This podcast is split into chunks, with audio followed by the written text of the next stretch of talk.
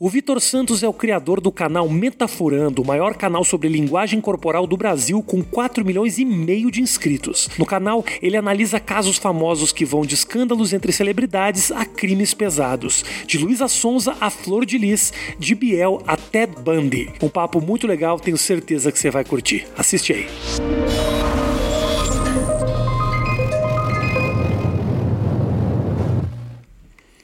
Grande Vitor. Grande Rafinha. Meu irmão, eu quero que você me descreva com as tuas palavras o que, que você faz. Perfeito. Eu sou perito facial, uhum. então trabalho com casos avaliando o comportamento da desonestidade, isso em casos judiciais privados. Em paralelo também faço mentorias e treinamentos em comportamento não verbal e produzo conteúdo para o YouTube. O... Como é que você chegou nesse lugar? A perícia facial? Isso. Por que, e por que facial? Existem outras especificidades de trabalhar com a voz, de trabalhar. Sim. De trabalhar, sei lá, com as imagens? Como é que é? Sim. Cara, facial, hum. principalmente porque, a meu entendimento, é o que a gente tem mais relevância científica. É, por exemplo, tu comentaste da voz. A gente tem muita coisa na voz. Você tem, por exemplo, o Scientific Content Analysis do Avinoam Sapir, que é um método apenas de análise vocal, mas você tem muitos falsos positivos. Então a voz, a, a, perdão, a face é o que a gente tem mais comprovação científica de ser um comportamento inato. Tem mais estudo a respeito, é isso? Isso, uhum. isso. Então a, acabei me aprimorando na face muito por conta do que tinha de científico. É, não tinha muita coisa no Brasil também, então achei um diferencial. E influência daquela série Light to Me, não sei se você já ouviu sim, falar. Sim, sim, então, é verdade. Foi, foi bem influenciado por isso. Mas em resumo, né, cara, nos últimos 10 anos, comecei com formações nacionais, então formações em cinésia geral. Cinésia, ciência que estuda movimentação corporal. Então, tacésica, ciência do toque. Fui pegando formações de tacésica, prosêmica, ciência da distância, gestual, não verbal, vocal, análise do discurso, análise da investigação do discurso, mapeamento facial, anatomia da cabeça, do pescoço, e aí vieram as formações internacionais microexpressions, subtle expressions, basicamente são as expressões inatas que a gente tem quando tem uma emoção. Minha pergunta para você é o seguinte: a tua vida é o inferno conversando com as pessoas? Bastante, cara. E a vida das pessoas que conversam com vocês sabem disso? Porque eu tô botando minha mão no nariz e pensando, o que, que significa minha mão no nariz? Absolutamente nada, nada. Graças a Deus. Nada, nesse momento nada. Mas a tua vida conversando com os outros é eternamente um estudo. É que nem eu quando assisto, por exemplo, filme de comédia, que eu não consigo rir porque eu falo, é, essa piada não foi boa. Relaxa, filha da puta. É. Relaxa e se diverte, cara. Sim, cara. Mas, ó, pra você virou um hábito, certo? Você Sim. analisa a estrutura da piada, a comic line, Isso. lá, lá, lá lá. Uhum. É a mesma coisa no meu caso. Então, por exemplo, estou conversando com você, aí eu começo a ver que você está contraindo aqui a região glabelar. Que é o que eu estava fazendo nesse momento. Isso, aí a pessoa que vai para um conhecimento básico fala: Nossa, mas ele está irritado, ele não está concordando com você, não. Isso é uma contração de compreensão, de ele está tentando entender ah. o que você está falando. Então, assim, é, é uma investigação momentânea. Eu tento toda hora tentar entender o que está acontecendo e pode perceber. É, tem entrevistas que eu fico extremamente desconfortável, tem situações públicas que eu fico desconfortável. A primeira coisa que eu faço, corto o canal visual. Então eu olho para baixo, ou eu começo a piscar, olhar para o lado, por quê? É muita informação. Então eu estou conversando. Já aconteceu de eu ir, por exemplo, ah. fazer uma palestra na faculdade, o reitor da faculdade. O que, que você faz? É, linguagem corporal, querido? Muito interessante. E é. aí, para eu não começar a ficar louco, tipo, o cara na minha frente tá me mostrando desprezo, o cara nem viu meu trabalho, eu começo a cortar o contato visual, baixo o olho e tal. Porque você não quer demonstrar os teus sinais ou porque você não quer mais o estímulo daquela estímulo. daquele daquilo que tá te tirando do sério? Cara, eu não quero estímulo, é muito estímulo. Cara, é estímulo a, a tua esposa, a tua mãe, teu pai, os seus familiares, eles não vão sorrir para você toda hora. Você vai ver desprezo e OK, por quê? Porque a pessoa, o ser humano é completo, ele vai uhum. sentir todas as emoções. Claro. Não existe essa de, ai, casei é, e agora a gente vai ter, pô, eu descobri semana passada que eu vou ser pai. Então assim, não é Você sabia que... que você ia ser pai antes dela te falar ou não? Se eu falar que sim, você acredita? Ah, tá, agora você tá, você tá é, fazendo. Tá. Você quer mais evento. Você quer que o pessoal te contrate para fazer Quero evento. que compre meu curso, né? você quer que compre teu curso. Não, cara, vamos lá. Ah. É, da história da gravidez. Ela veio toda empolgada para te contar e você falou: Eu sei, você tá grávida. Filha da puta! Não, quem achou que ela tava grávida era eu. Eu falei assim: Eu acho que você tá grávida. Mentira. Tô tá. falando, cara. Vou trazer minha esposa aqui. Quantos dias antes de ela te contar que tava grávida você começou a desconfiar? Não, não, não, não. Ela não contou. Eu fui, falei: Acho que você tá grávida, eu comprei o teste, ela fez. Não, mas deixa eu explicar. Calma aí. Se você achar que eu tô mentindo. A vida da sua mulher deve ser um inferno. Chico Lorota, né, cara? É. Vamos lá. A Letícia tem um comportamento, minha esposa tem um comportamento basal. Então a gente tem a linha de base comportamental. Quando a pessoa sai da linha de base, algo tá acontecendo. Uhum. Por qualquer motivo. Você não, não dá pra ler a mente e saber o que, que aconteceu. Então você faz o quê? Você conversa. Tá. Então ela tem o comportamento dela, chega a determinada época, eu sei que ela vai entrar de TPM. E é muito comum, ah, tal, você tá de TPM, né? Porque o comportamento muda. Pá, cara, mas eu adoraria ter esse conhecimento. Sério? Eu já briguei de maneira tão não. desnecessária por não saber não, disso. E aí, depois de dois dias, ela fala, eu tava de TPM, e fala, mas era só ter calculado, Rafael, que não tinha 24, a filha da puta não consegue agir normalmente. Não é nem questão de linguagem para matemática. Não, matemática. Sim. E você não, você consegue notar Sim. pelos pequenos sinais. Mas quando você nota. Ah, agora fiquei muito curioso. Quando você nota que ela tá de TPM, você nota pelas alterações uh, de expressão Também, ou, ou conduta física? tudo, tudo, verbal. O fluxo verbal dela fica hum. muito diferente. Por exemplo, tem um fluxo verbal padrão. Tô aqui falando com você, tal, tal. Oi, amor, tudo bem? Tal coisa, que ela trabalha comigo, né? Aconteceu tal tá. coisa, a gente tem tal contrato para fechar, tal. E de repente, oi. Já fechou. Aconteceu, sim. Aí você falou, opa, ou eu caguei, fiz alguma cagada, ou ela tá de TPM. Então okay. a primeira coisa que eu falo, ah, aconteceu alguma coisa? Eu fiz alguma coisa? Não. Ou seja, mesmo você dominando as expressões, a sua frase é uma frase de todo homem. Exatamente. Eu fiz alguma merda? É, é a frase padrão. Não importa, porque os sinais dela, mulheres têm sinais muito equivocados às Sim. vezes. Opa. Faz um negócio e fala, mas não é isso que ela tá querendo dizer. Exatamente, cara, tem que ir bem devagar. E conversei com ela. Ah. Aliás, aí percebi que o comportamento dela estava muito positivo. Tanto no fim do mês, falei, cara, tá acontecendo algo de muito estranho. Aí eu falei, amor, não tá na época de ter TPM, não? Ela, ah, acho que eu tô atrasada. Ah, batata, cara. Eu falei assim, falei brincando, né? Tem um bebezinho aí dentro, hein? Aí ela tá, deu risada tal. No dia seguinte eu acordei para pedalar, tava pedalando assim, passei do lado da farmácia. Falei, pô, será? Cheguei na farmácia e falei, moça, como que funciona o teste? Ah, é assim, sim. Mas olha, é, quantos dias tem que estar atrasado? Ela falou, se tiver um dia atrasada, já funciona. Se tiver uhum, grávida, uhum. funciona. Aí comprei, cheguei pra Letícia e falei, amor, quanto tempo você tá? Aí ela abriu o aplicativo, cinco dias. Aí eu falei, ah, faz aí, meu, tá. Já são cinco dias. Não é? Ela costumava atrasar nunca, muito? Nunca atrasava. Ok. Nunca atrasava. Aí ela foi, olha pra você ter uma noção, como hum. ela tinha certeza que não era nada. Ela me fez o xixi lá tal, hum. e saiu do banheiro, foi tomar café tal, e eu fiquei lá. Pra quem não sabe como é feito o exame, a pessoa mija num bagulho e o bagulho diz se ela tá grávida ou não. É um pouco humilhante. É. Você descobre que você vai ser pai com ela sentada na privada. Quer dizer, não é a coisa mais empolgante e, do mundo. E eu que fiquei feliz, peguei hum. o exame, fui na casa do meu pai e da minha mãe, joguei na mesa do café. Você é pai! O negócio tudo mijado. Cheio de mijo. A Letícia louca assim, eu mijei aí, tira isso daí. Mas aí você na hora já. É, eu olhei e falei, caraca, amor, tá aparecendo um outro tracinho aqui. Aí a Letícia já veio assim, colocou a mão na cabeça tal. Não, tá ah. errado, cara. Aí a gente ligou pra minha prima que a enfermeira tal, o pessoal foi em casa. Eu falei, não, é verdade, cara. Aí fui lá, levei na casa da minha mãe, falei, meu, você pai tal. Que legal. Foi louco, foi louco. Mas ó, eu é. percebi a alteração comportamental. Comportamental, Sim. não só de expressões faciais. Não, não, é muito mais extenso do que isso. Então. Cara, a precisão, a precisão, por exemplo, a precisão hum. na detecção de mentira que o pessoal fala. Que tá. detecção de mentira é, é uma palavra deturpada, mas vamos lá, serve bem. É, quando fala de detector de mentira, automaticamente eu já penso naquele site que aquelas bostinhas lá. Que tem uma precisão muito baixa. Que tem e eu imagino que na pressão os bandidos confessam qualquer merda. Isso que eu te falo, mas vamos, vamos, calma aí, vai lá, vai no teu, porque eu quero falar muito da questão criminal aí. Só pontuando, 70, segundo o professor Albert Fried, 70% de confissões são feitas por coerção. A pessoa está tá coagida e fala o que, fala o que o cara 70%? quer. 70%? Segundo o professor Albert Fried, da Pensilvânia. Não, é, não sou eu, Vitor, que estou aqui falando. Né? Uhum.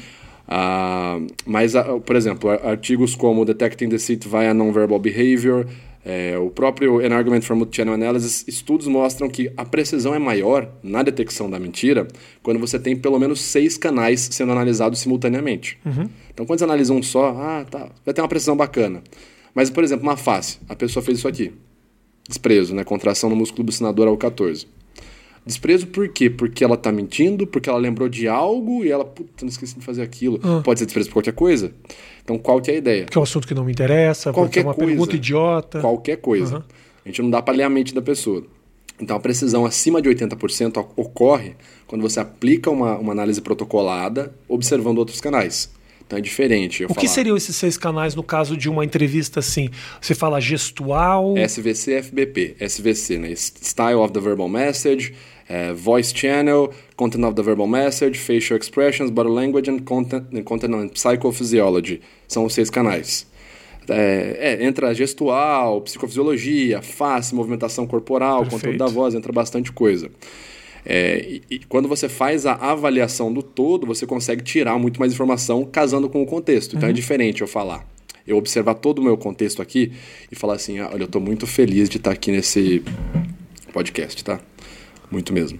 Tive um afastamento corporal, negação de cabeça, falei baixo, fiz uma expressão de desprezo. Eu, eu, você teria me enganado. Provavelmente vários convidados meus fizeram desse jeito e super me enganaram. Eu super achei que ele estava empolgado mesmo. Eu é. não tenho leitura nenhuma. Mas ninguém tem. A pesquisa Filken Catchalier mostra que 50% é a precisão básica de uma pessoa que não tem treinamento. Você vê, né, cara? Coisa louca isso, né, Vitor? O ser humano ele quer ter poderes como a invisibilidade. O ser humano quer ter poderes como uh, força infinita um poder, um superpoder tão simples assim, que basta o estudo, você tem, você consegue saber as coisas que as pessoas não se dão conta. É bastante coisa, a gente Parece simples, provavelmente você estudou pra caralho, obviamente, mas, cara, é um conhecimento que tá aí. Tá aí. E você consegue saber qual é o interesse, ou pelo menos desconfiar. Imagino que. Perfeito, perfeito. Imagino que saber exatamente a intenção, não, mas tem Jamais. alguns gestos que devem, devam te uh, levantar red flags. Né? Ai, nossa, essa é? palavra. A gente chama de hotspot, né? O termo. É que red flag é uma palavra muito popularizada. Tá. Mas tem, cara. A gente Retirou consegue... a palavra, retirou a palavra. Eu gostaria de retirar a palavra. tem muita situação, cara. É, mas em essência, a análise do contexto é muito fundamental, né? É, o pessoal gosta, o pessoal adora. Inclusive, quando eu falo isso, eu automaticamente perco vários alunos, mas eu preciso falar. Fala. Não existe nenhum sinal da mentira. Não existe, ok? Cientificamente falando, não existe um único sinal que o cara fez, automaticamente ele está mentindo. Pronto, perdi uma pá de aluno. Por quê? Os isso. caras querem. Procuram isso. O, tem curso, os 40 sinais top, top mais mais da mentira. Tem livro, os top Eu... 10 sinais da mentira. Agora, Vitor, é até arriscado, né? é até perigo, né, arriscado. Né, Imagina que você não só incrimina pessoas, você dá um conhecimento extremamente básico uh. para que certas pessoas sejam condenadas no tribunal da justiça da internet hoje em dia.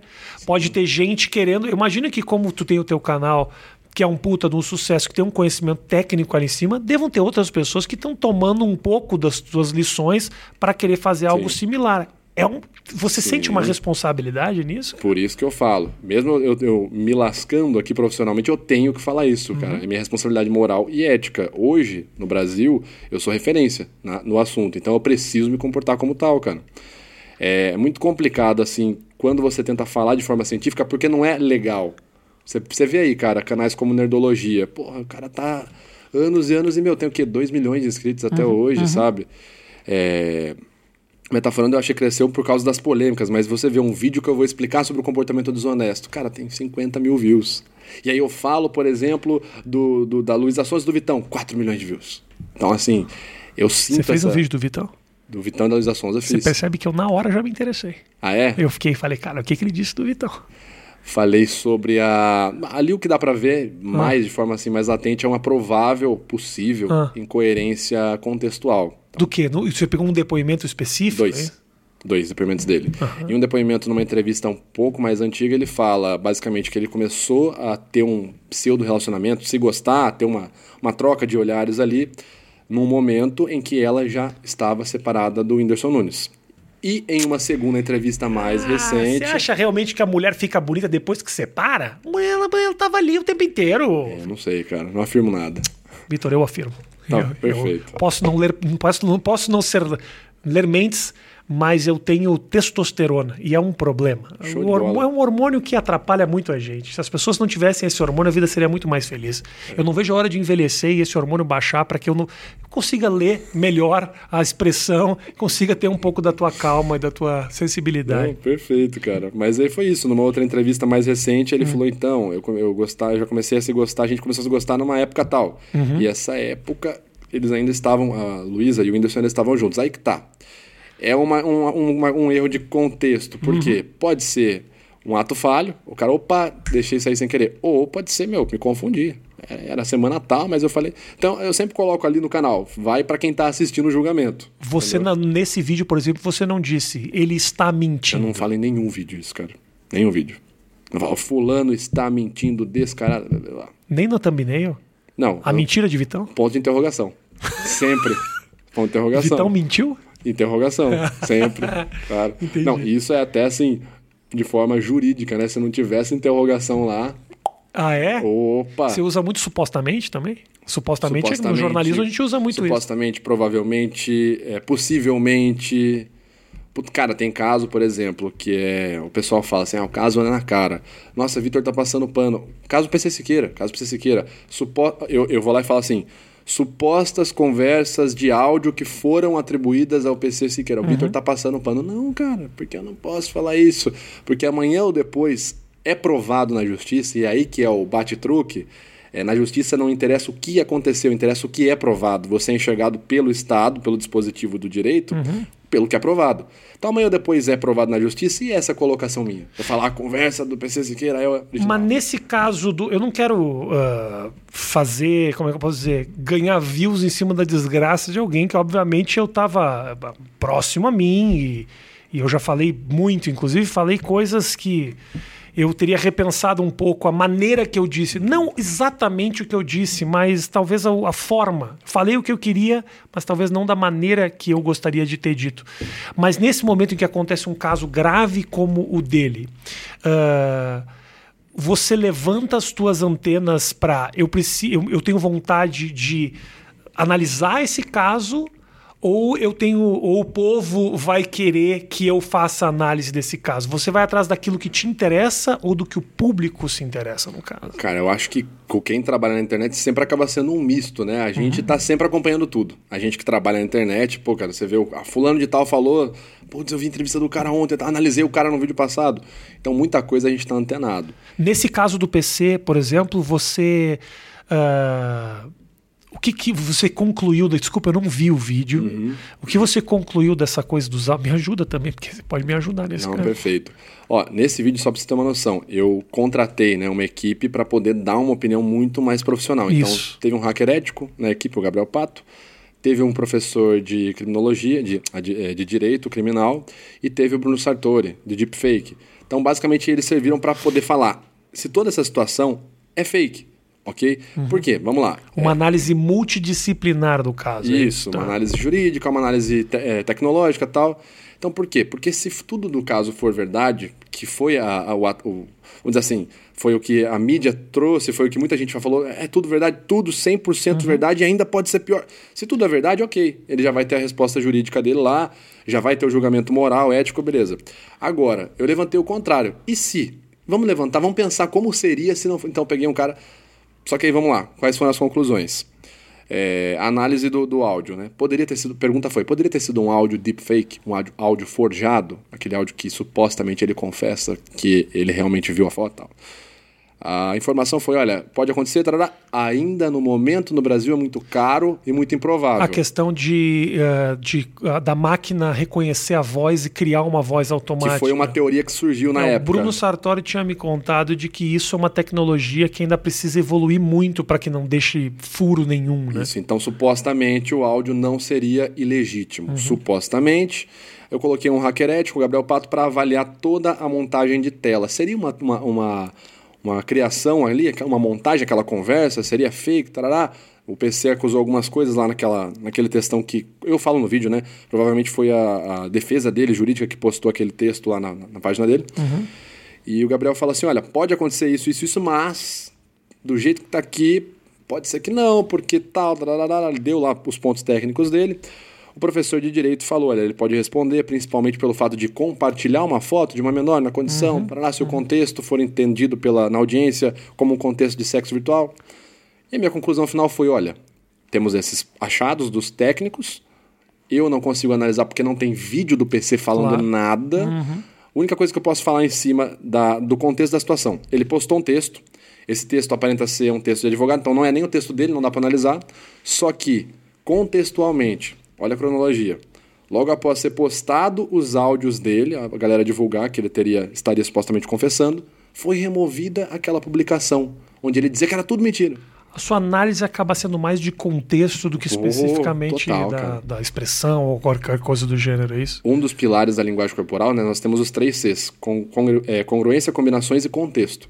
E eu acho, uh, desculpa te interromper, Vitor, mas eu acho que nesses tempos de histeria de internet, a gente não analisa mais contexto de absolutamente nada. A gente fala assim, pessoalmente, de uma piada, não. de um depoimento, então a gente acaba execrando e jogando em praça pública Pessoas que falaram isso assim no conforto de seus amigos, numa brincadeira fora de hora, ou uh, fizeram comentários que pode ligar ele a um crime que acontece no futuro, mas um comentário que foi feito em Sim. 2006. Sim. Então, assim. Uh, o que você faz de maneira profissional seria maravilhoso que o próprio público tivesse um pouco mais de julgamento, né? Um julgamento um pouco mais, pelo menos um pouco mais tranquilo, né? Sim. Das figuras antes de condenarem elas, né? É, no meu canal secundário, que chama Vitor Santos, tem um vídeo que assim o título é Você bateria num idoso? Exclamação. O peso do contexto. Basicamente, eu vou te contar uma história que é muito falada em treinamentos da Acadepol. É, eu não vou te estimular uhum. e nem vou favorecer um lado, enfim, eu vou só te contar uma história. A história é a seguinte, é uma história real. Ah, imagina que tu tá andando de carro no centro da tua cidade, aí tu para assim no semáforo, tu olha pro lado e tem um senhor. Um senhorzinho assim, ele sai correndo de uma casa desesperado, socorro, socorro, ajuda, ajuda. E dois marmanjos assim, segura o senhor, derruba no chão e começa a cacetar ele. Pá, pum, pum, bater, assim, pesado mesmo, cara. Imagina essa imagem, quanto que te choca. Uhum. Uma pessoa ali em defesa nesse contexto que ela está apanhando. Aí vem o contexto. Algum tempo antes, esse senhor saiu de uma casa, né? O que aconteceu? Ele, é, ele era vizinho, era uma figura pública ali naquele bairro, estava sempre andando para lá e para cá, vendia algodão doce, etc e tal. Na casa que ele saiu tinha uma menor de idade, uma menina de 5 anos. Toda vez que o senhorzinho ia lá e ele falava, entregava algodãozinho doce para a menina, ele ficava conversando com ela, a mãe deixava, porque o senhorzinho bonzinho. Já, já imagina onde é que vai a história, né? A menina começava a falar que ela tinha dor no bumbum uhum. depois que o senhor saía de lá. Um dia, um belo dia, o pai e o irmão do pai, né, o tio da menina, viram o, o senhor abusando da menina e aí começou toda essa situação que eu te contei. Uhum. Muda ou não muda? Muda muito, claro. E lembrando, eu não tô falando assim, porra, então tem que bater, ou, ou uhum. não, não tem que bater. É a, a, questão é contexto, só. Isso aconteceu comigo. Uma vez aconteceu comigo. Eu tava fazendo uma, uma, uma reportagem no centro da cidade, se eu não me engano, era aqui do centro de. da República, Praça da República aqui. Uhum. E, e, eu vi dois caras batendo num cara, dois caras batendo muito assim. E eu sou meio justiceiro, eu me meto, aparto, falo, não, e, e eu vi as pessoas rodeando e vendo eles baterem num cara. E eu cruzei, peguei o cara, tirei o cara, e os dois falaram: vocês estão loucos? E o público em volta começou a me vaiar. E eu falei, que barbárie isso. E aí uma pessoa depois veio me contar, esse cara deu uma surra numa senhora, assaltou não sei Nossa. quem. Ainda não se justifica, uh, não, não, sei até que ponto o que foi a violência na senhora, talvez tenha sido um tapa, hum. e estavam chutando o sujeito no chão, uhum. mas o contexto já era contexto, outro. Cara. O público me vaiou, eu bem ou mal acabei Uh, salvando um criminoso, porque na hora que eu tirei o cara, o cara saiu correndo, ninguém pegou Opa. mais. Eu fui Sim. fazer a justiça ao contrário, que então é isso, né? A é questão é da análise do contexto. É. E, e, é muito doido, porque hoje em dia, é, dependendo de como você enxerga o contexto, você está enxergando o contexto errado, né? Porque é muito louco, né, cara? Eu, eu, eu entro num debates, às vezes, assim, com quem é do meio, que a galera fala assim, ah, mas a gente gosta de analisar a verdade. Mas o que, que é a verdade, né, uhum. cara? O que, que é? Porque assim, se você parar pra pensar, nada você pode afirmar. Se você vai pra psicologia existencialista, você pega ali conceitos como fluxo de consciência, o que, que a gente é? A gente não é nada. E ao mesmo tempo a gente é uma pá de coisa. Olha que frase muito louca. Muito que... louca. Mas, por exemplo, ah, eu sou o Vitor. Não, isso é um nome que me deram. Uhum. Não, eu sou um homem. Não, nasci. Foi uma, ali uma mera combinações ali de cromossomos. Na verdade, são significados. É, até porque gente... tem homem que não se enxerga como homem. E o cara, ele se enxerga, e aí? E aí você vai falar, não, não é. Mas ao mesmo tempo o cara tem a estrutura. Então hoje uhum. em dia, cara, é muito louco o que é verdade e o que é o contexto. Por isso que quando você faz um, um. quando você se forma como investigador profissional, também sou investigador, tem uma matéria apenas sobre ética que fala sobre a relativização. Você, como detetive, você não pode relativizar, você tem que ter uma orientação e buscar a verdade. Um cara chega para mim, um cliente, Vitor, eu tô com uma suspeita de adultério. acho que minha esposa está me traindo. Eu não posso falar assim, então, mas veja bem, o que é traição? Eu não posso filosofar, por mais que eu pense. Na minha vida, pessoal posso pensar assim: não, isso para mim não é traição. Uhum. Não interessa. Você quer. O que, que Qual é o seu objetivo cliente? Ah, Vitor, eu quero descobrir a suspeita. O que, que seria o adultério para você? Ah, seria beijo, blá, blá, blá. Ok. Então eu não posso relativizar, eu tenho que ter um, um, um peso direto ali. Mas tem alguém que te busca querendo esse tipo de coisa? Sim, eu sim. quero saber se minha mulher tá me traindo? Sim, é o que mais é, é o que mais é buscado. Mas cara. e você descobre isso como? Hoje em dia eu não faço mais serviço em campo, por causa da imagem e tal. Você vai atrás das pessoas que pede para conversar com as pessoas, não, que tenta não, comer a mulher do cara? Claro que não. tem detetive que faz isso. O cara cria um perfil fake e dá em cima da mulher do cara, essa mulher do cara manda nude e tá, ó, Tá aqui a prova. Pô, é verdade, eu acho justo. Sim, não, não, não, não. A investigação Se mandou nude, pô. Pode ser feita de várias formas. A mais comum, você vai fazer um acompanhamento, uma campana fixa móvel. Então, ah. é, vamos supor, alguém chega para mim, você chega e fala, ah, acho que a minha namorada, minha noiva, esposa, é, tá me traindo. A gente vai fazer uma entrevista no, no, escritório, eu vou falar, olha, qual é o horário dela, quais são a agenda dela. Ah, segunda ela vai na academia tal hora, quarta-feira na zumba, parará. Vou fazer uma conversa com você, ela mudou o comportamento recentemente, não mudou, tal, beleza. Aí eu vou colocar uma equipe em campo para acompanhar ela. Essa equipe ah. munida de objetos de gravação, relógio espião, relógio de gravação, câmera, etc e tal, para registrar. E aí uma hora a gente vai acabar, se ela estiver cometendo em até 15 dias, as pesquisas, as pesquisas que a gente tem mostram os dados, em até 15 dias, se for uma fera, ela vai se encontrar com a amante novamente. E aí você faz um registro do adultério. Uma puta dica para quem trai. Trai a cada 17 dias. Falei isso no Master Podcast. Que Falei, que quer trair, vai uma vez por mês. É, aí você não é pego, cara. Aí não pega. É. Então você faz um trabalho associado com o trabalho de detetive, é isso? É, eu sou detetive. Sou detetive particular. Você é detetive? Também. E você já era detetive antes de ter não. conhecimento dessas... Não, não, não. A minha formação ela foi agora 2018, foi há pouco tempo. Caralho, brother. É. E as pessoas sabem disso, que você é detetive? Tá, eu, eu falo, coloco no Instagram lá, detetive particular. É. E me fala uma coisa, me conta um caso absurdo que você pegou. Não, não precisa, obviamente. Não, não, não. Não, não precisa nem te dizer. Não, não, não precisa dizer o nome do cara. Ah, que pena, eu já ia falar Clarissa. Tenho certeza que você não ia dizer. Tá. Mas me conta um caso escabroso que você foi atrás. Tá, vamos lá, deixa eu pensar. E um caso que você não tenha contado nos outros podcasts também. Estou tentando fazer uma conversa aqui que você não teve. Pra você sair falando, Rafinha, nossa, nosso papo foi muito legal. Tá, tá, tá, tá, tá, tá, tá. Vamos lá.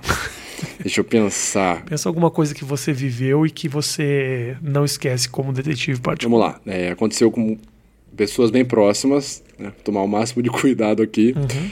É, primeiro foi solicitada uma investigação de uma entrevista. Então a pessoa gravou a entrevista por celular, conversando. fulano, onde está tal, tal lugar, tal coisa. Sim, acontece muito também. Como assim uma entrevista? Eu acho que você me traiu. Aí eu vou gravar. Eu não te conheço, Vitor. É a primeira vez que a gente está se conhecendo, Vitor. Não, maravilha. Mas vamos supor, você é a minha esposa. Tá. Vou gravar. Letícia.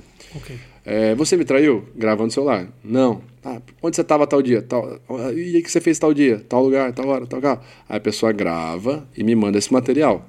Isso acontece também. Não escondido, grava sim. Na cara, sim, sim. Até porque, assim, hoje em dia adultério não vai mais para audiência, dificilmente, né? A menos que tenha um acordo pré-nupcial. Mas antigamente o que, que era comum? A pessoa usar a gravação e na audiência ela tomar no rabo. Porque se você não avisa, se você não tem conhecimento, conhecimento que está sendo gravado, isso é uma prova ilícita. Entendeu? Então, assim, não mas dá. Aí, aí, você já sabe se está traindo ou não. Não, não, mas a pessoa não consegue mentir quando ela é pega no, no, no pulo, assim. É bem difícil. Se o cara tá traindo ou a mulher. É, é mais bem... fácil ela mentir é. com a câmera escondida do que com o telefone na cara. Isso. É mais fácil. Sim, na, na, câmera escondida é muito mais fácil, né? Fácil. Aqui na câmera na cara, ela vai ter uma reação de. Geralmente uma reação de medo. Geralmente, geralmente. Mas um medo pela traição ou um medo por ter um telefone na sua cara? Não, pode ser várias coisas. A tá gente bom. nunca julga o okay. que, que, é. E aí o que aconteceu? Aí fez a, a fez a, a investigação. Ah, a investigação, eu fiz a análise em cima do material. É, peguei e falei assim: olha, tem um comportamento XYZ, mostra muito, muito, muita expressão de medo, tem uma fuga muito verbal muito grande, etc e tal. Tenta fazer um estímulo contrário. Aí sim, você vai e não deixa a câmera gravando. Converse com a pessoa, veja algo de objeto de interesse dela e ofereça para ela. Hum. Ah, tal, beleza. Aí essa pessoa. É, é, vou, vou mudar o sexo, vai. Tá. Não, agora se eu falar, já falei que eu mudei o sexo. Fala. Caraca. Essa pessoa. É porque se eu falar, vamos mudar o sexo, então aí o cara já sabe que então era uma mulher. Essa pessoa, então, é. ela deixou a câmera gravando, chegou ali pro parceiro dela e falou: Olha, eu sei que você gosta muito da banda tal, vai rolar o show tal. Comprei dois ingressos para você, surpresa. E a reação do cara foi o quê? Imagina que tu gosta muito de uma banda. Uhum. A reação do cara foi qual comportamento corporal? Tristeza, vergonha e culpa. Então, tristeza facial, vergonha, culpa, não teve uma microexpressão de felicidade. Entendi. Aí eu falei, olha, é uma suspeita muito forte, porque ele teve um estímulo de felicidade e ele não respondeu de acordo. Posso começar a investigação? Mas Aí... e se de repente o cara nunca curtiu o tribo de Já? Sim, pode ser isso. Exatamente, sempre falou, mas sempre nunca gostou. Falou, era mentira. Sim, sim. Aí a gente fez a investigação, tivemos uma suspeita dele entrando... Eu tô brincando, mas existe uma pequena possibilidade claro, disso ser verdade. Com certeza. Existem outros fatores que podem fazer com que aquele cara tenha se decepcionado. Com certeza. Né? Mas aí entra, por exemplo, algumas regras protocolares. Você tem, por exemplo, os estudos de Dobston, de Houston, que mostram que em até 7 segundos após um estímulo, o seu cérebro está respondente ao tema. Perfeito. Então, por exemplo, é, eu mostro para você o bilhete surpresa, tá. Tristeza, culpa, lá, em até 7 segundos você tem esse comportamento corporal. Tá. Não é porque, muito provavelmente, uhum. né, acima de 75% de precisão, não é porque você lembrou que você esqueceu tá. a janela. Entendi. Muito, em até 7 segundos, nosso, nosso cérebro ainda está respondente ao estímulo, segundo os estudos, certo? Tem uma janela. Não deu tempo de se organizar, é isso? Isso, porque o cérebro, após 7 segundos, ele cria analogias. Uhum. Então você vai para outro caminho. O que, que você faz? Você lembra de uma situação comparativa na dissimulação, geralmente. Então, puta, o cara me perguntou aqui um negócio. Vitor, foi você que fez tal coisa? Caraca, fui, mas não posso falar.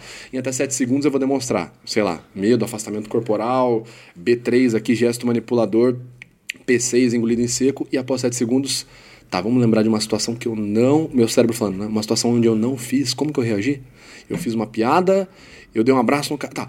Pô, cara, claro que. Você acha que eu ia fazer isso? Pô, para com isso, Rafinha. E aí meu cérebro vai para uma situação comparativa. Entendi. O cérebro age baseado em padrões. Então ele vai procurar um padrão de como foi aquela vez que você mentiu e deu certo. E nesse caso foi isso que aconteceu? Depois de sete segundos a pessoa mudou? Com certeza. Sim, sim, sim.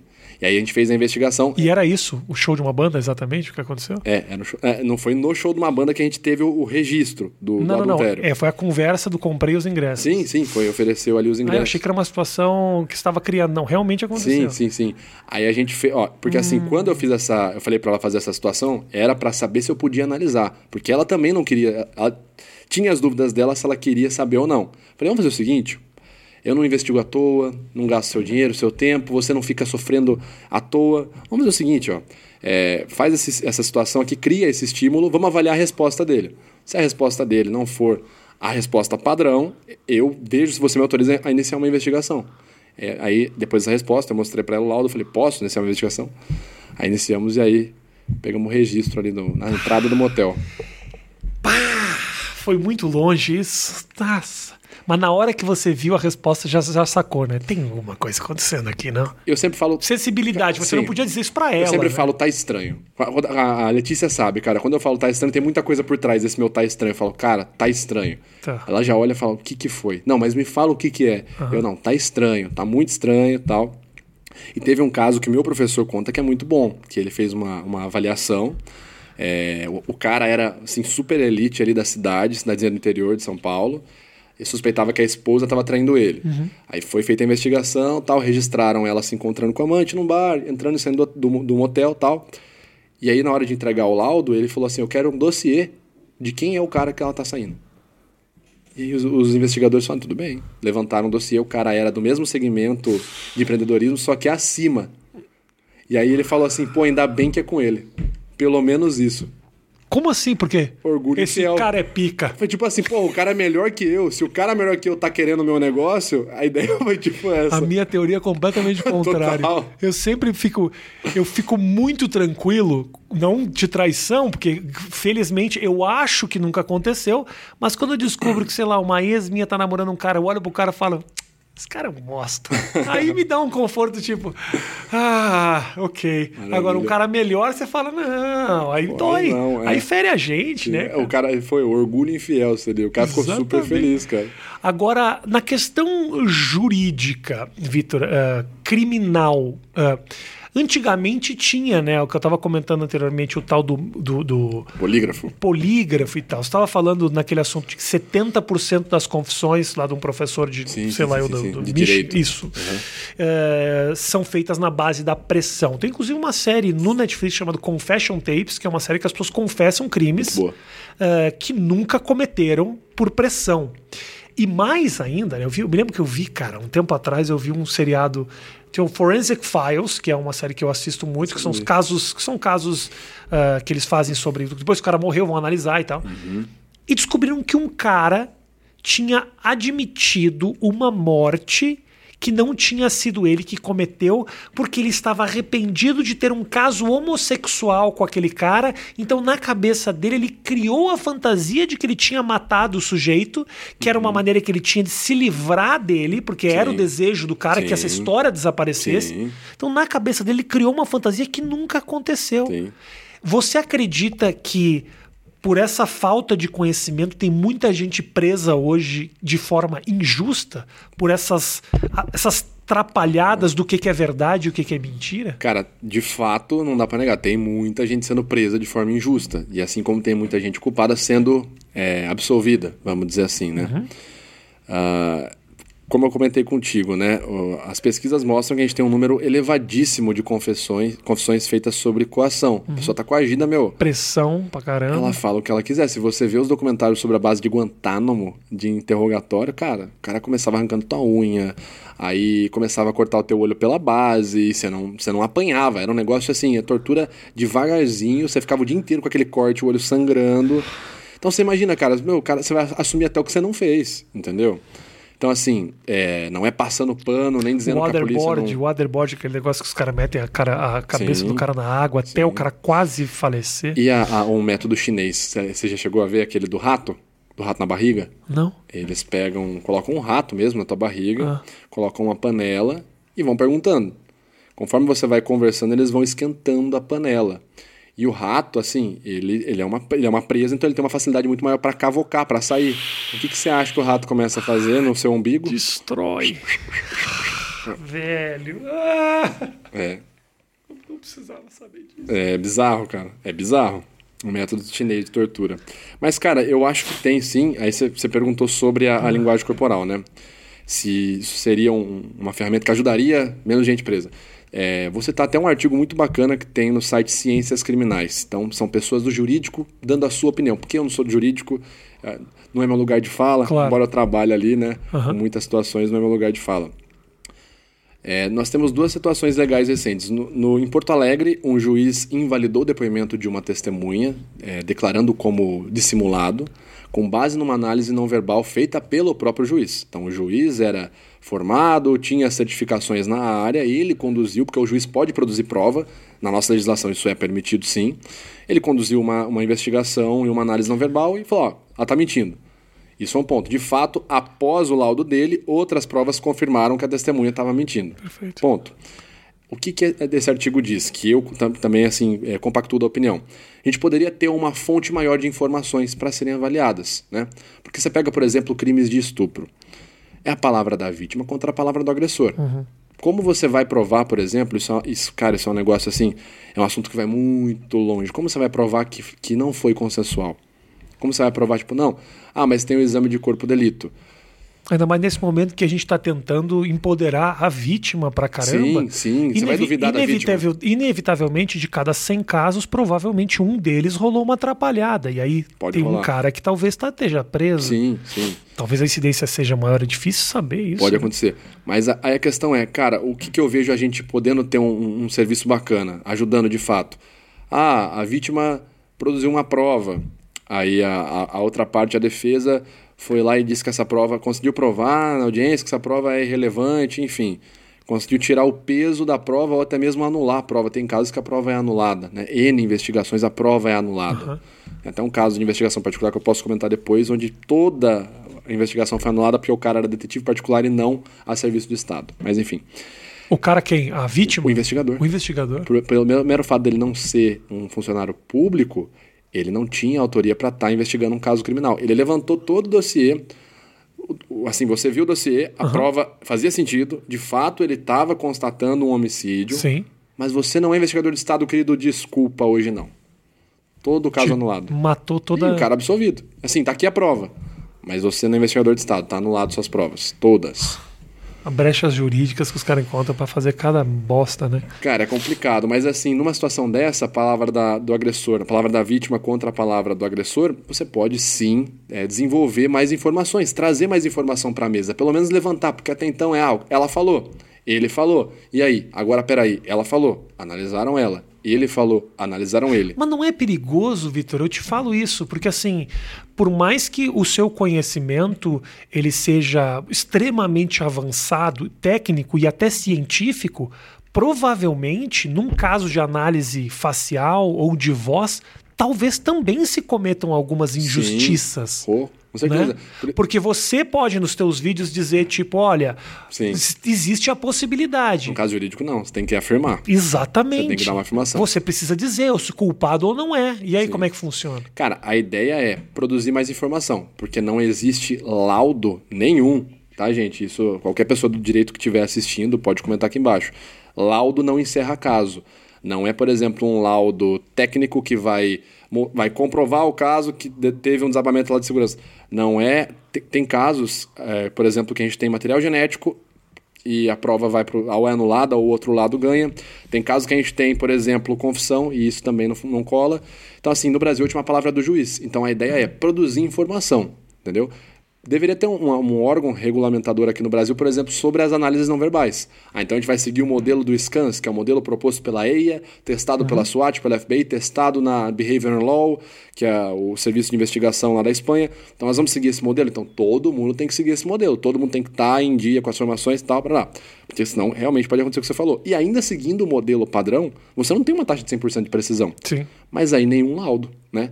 Por que, que você tem casos, por exemplo, eu que trabalho muito com casos só, né, somente casos de abuso sexual infantil, você tem o laudo do psicólogo da mãe, dizendo que a criança demonstra um comportamento que foi abusado. Você tem o laudo do psicólogo do pai, dizendo que a criança não demonstra um comportamento que foi abusada.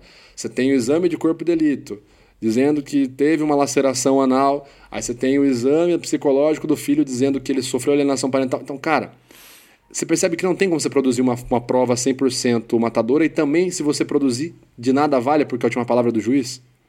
Então a ideia nossa é Caramba. produzir informação. E sempre com aquele cuidado, né? Como essa informação vai ser utilizada, de fato não é, não fica com a gente, né? Quando a gente faz um serviço de laudo, um serviço técnico, você realiza uma perícia. Você não sabe o que vai acontecer. Não é você que vai dizer não, o que, não. que é. Mas aí vem o cuidado, porque você pode estar enviesando toda uma, uma audiência, ali, todo um caso, um processual jurídico, para um lado totalmente equivocado. Você. Uh, você sente que você já fez alguma injustiça? Se eu sinto que eu já fiz alguma injustiça, cara.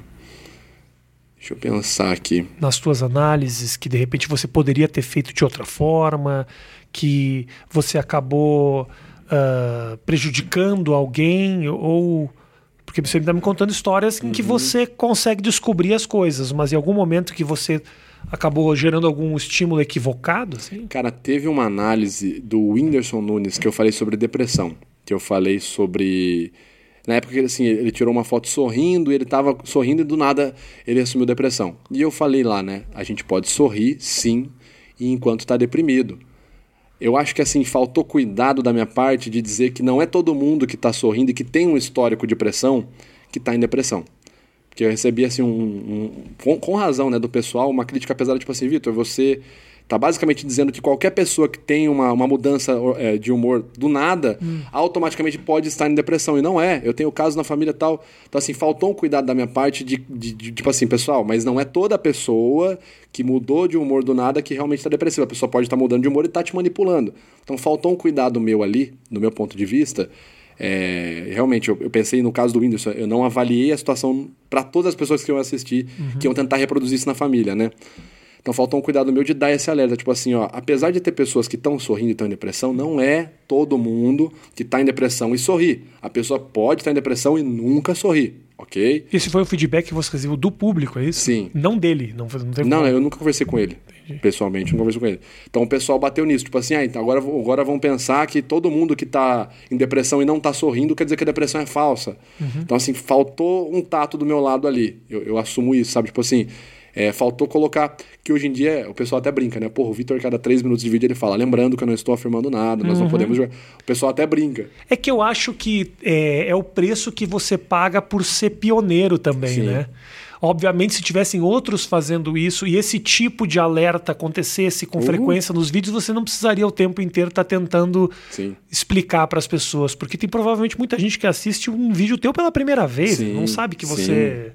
Ele não Sim. sabe nem de especialista do que, que você é. Você já tá falando de um tema. Sim, é, a, minha introdução, ela, cara, hoje, depois de tomar muita porrada, é, eu falo a minha formação, um resumo bem rápido.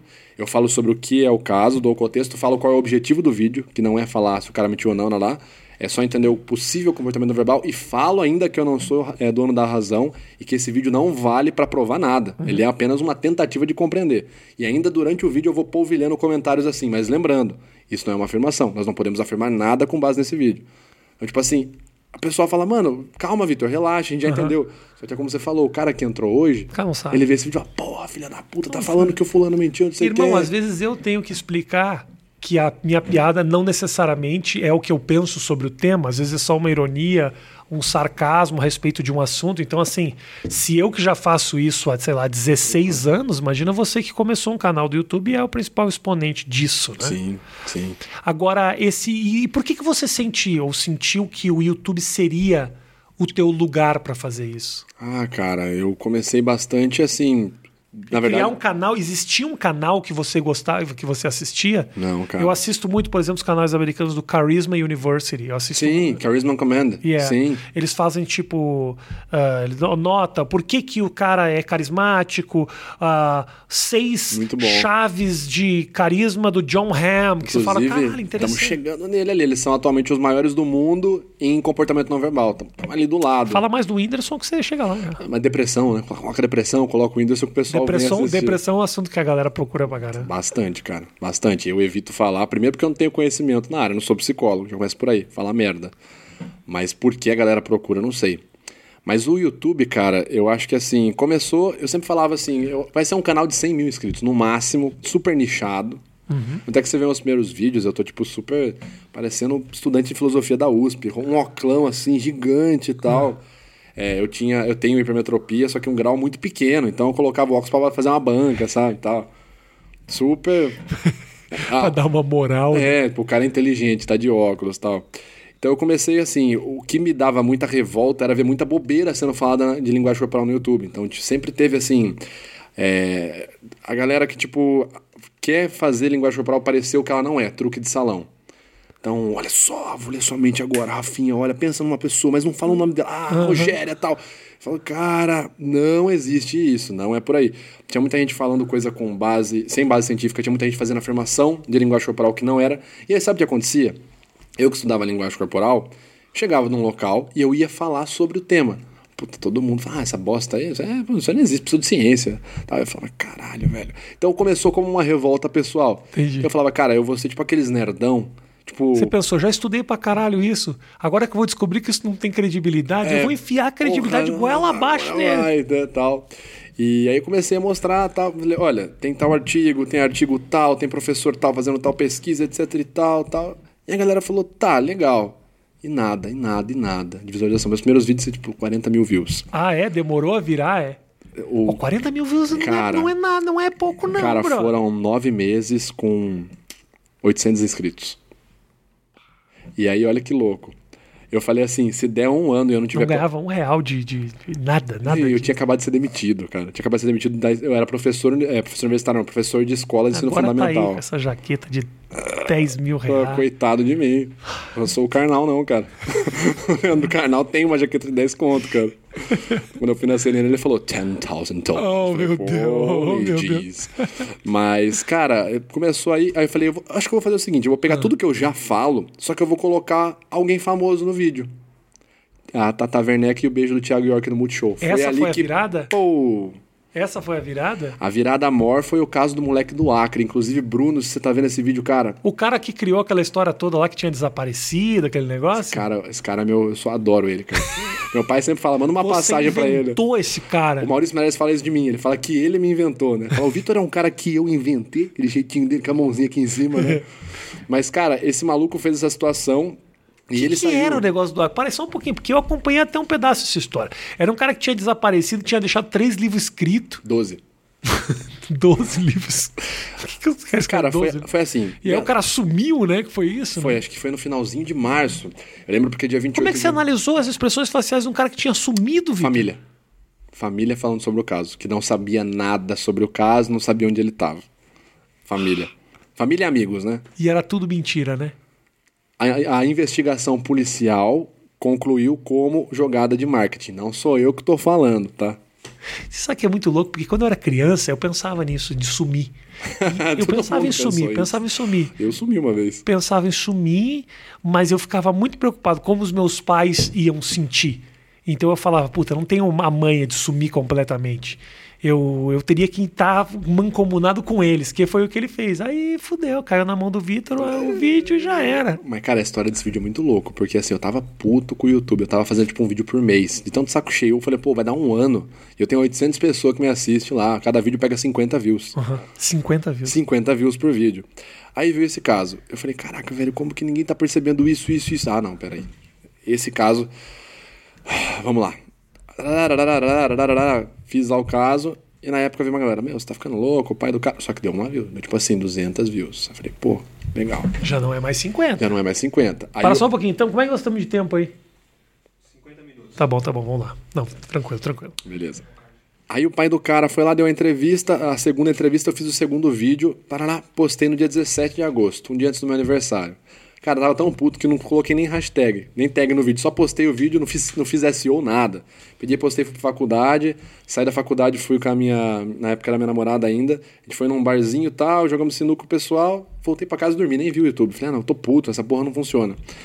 Cara, eu abro assim, eu acordo no dia seguinte, meu irmão no WhatsApp. Puta que pariu, o vídeo estourou, mano. Tá com mil visualizações, você quer? Ah! Foi tipo isso, cara. Aí em uma semana, de 800 inscritos, nós fomos pra 27 mil inscritos. Foi esse vídeo que, tipo, pô! É. é tipo o efeito galinha pintadinha. Foi. A história da galinha pintadinha é parecida também, é, sabia disso? É isso. A galinha pintadinha é o seguinte: os caras, os caras, é, eles tinham uma reunião em Campinas e eles não tinham como chegar na reunião. Então eles falaram o seguinte, ó, eles queriam apresentar, parece que as, as animações para os caras de Campinas e eles iam apresentar pessoalmente, chegaram com o DVD e tal, falaram, puta, a gente não vai conseguir ir, mas a gente colocou aqui na internet para vocês assistirem. Foram dormir. E aí no outro dia, quando eles acordaram, tinha tipo milhares de visualizações num vídeo de uma animação. Mano. E os caras construíram um império Foi. dessa forma. Tipo, ó, botei, não criei muita expectativa. Que coisa louca, é. velho. E eu não acreditava nisso, não, cara. Eu vi a pessoa falando, efeito viral. Vê lá, vê lá, cara. Que louco, né? Oh, Ligou provavelmente com as pessoas que estavam procurando aquele assunto. E aí foi um no outro, no outro, o cara foi chegando no teu vídeo. E hoje o, o YouTube é tua principal fonte de renda? Não. O que, que é? Palestra? Curso, consultoria e laudos. Perfeito. É mais, então o YouTube acaba sendo quase que uma ferramenta de marketing para você. Total, é a é vitrine. Tanto é que muitos vídeos meus são desmonetizados análise de traição, análise de abuso sexual, análise de estupro, como que isso é monetizado? Robinho, estourou de visualização, como que você vai monetizar isso? Estupro. Entendeu? Você sabe que eu imagino.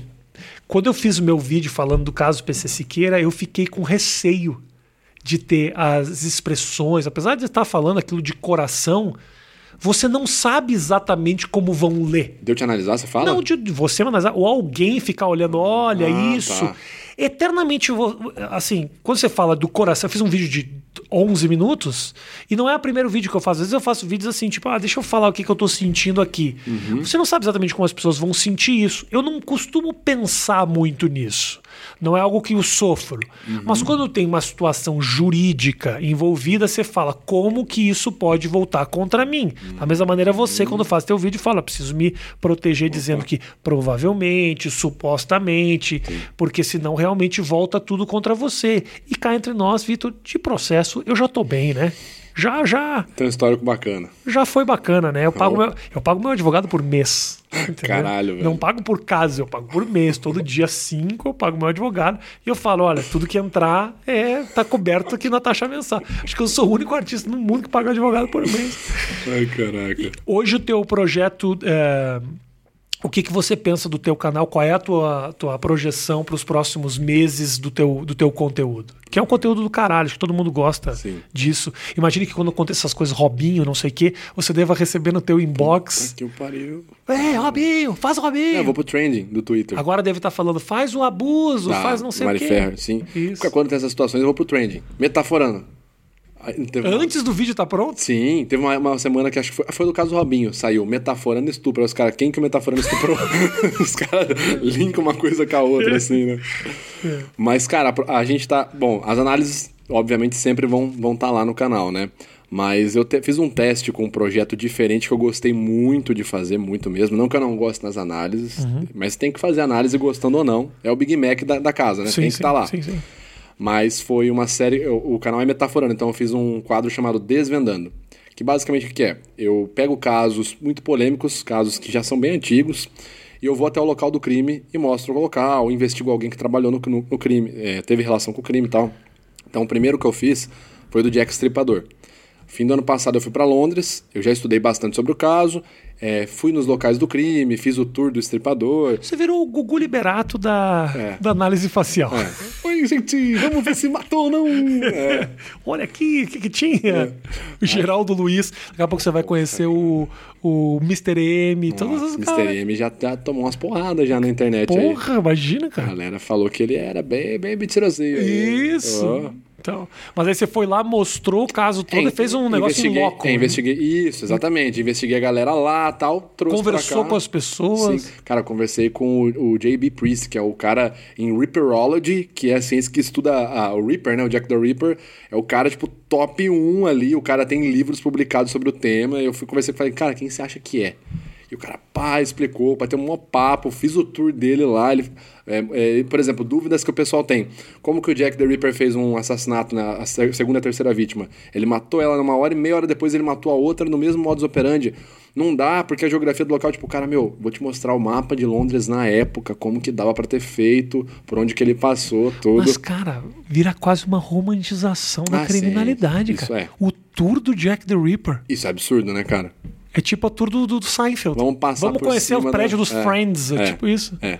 Mas aí a galera, tipo assim, o ponto foi assim, eu coloquei todas as pistas, falei, olha, pessoal, é um caso muito longo, a Scotland Yard nunca fechou o caso, tem pistas até hoje. Cara, eu comprei, pra você ter uma noção, eu comprei réplicas de todos os, os arquivos é, Police Reports da época e todas as cartas, teoricamente, ele mandou para mídia. Uhum. Olha, a gente tem análise grafológica. Ele matava e informava a mídia dos crimes, né? Era isso, Antes. Né? Antes isso. Vai acontecer hoje, tal coisa, tal. E eu gostei muito desse formato, cara. Eu acho que, assim, é um assunto que já é batido. Hoje em dia tá muito, muito na moda falar de, de crime, true crime, tá... True crime, o gênero true crime tá super em evidência. Podcast, é podcast, Sim. E eu tô é com um projeto aí pra Netflix que...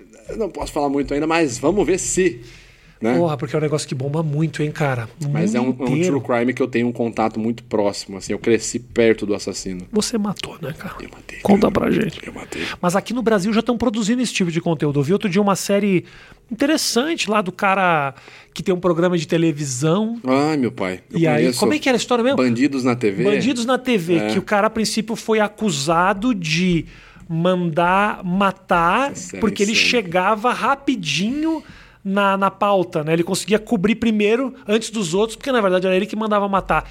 Eu não vi inteiro, porque minha mulher é fresca, ela começa a sofrer, ai não, é muito pesado, ela não consegue dormir depois. Hum. Puta chata pra caralho. Mas. Xinguei pra caramba minha mãe do nada. Eu amo, eu amo você, amor.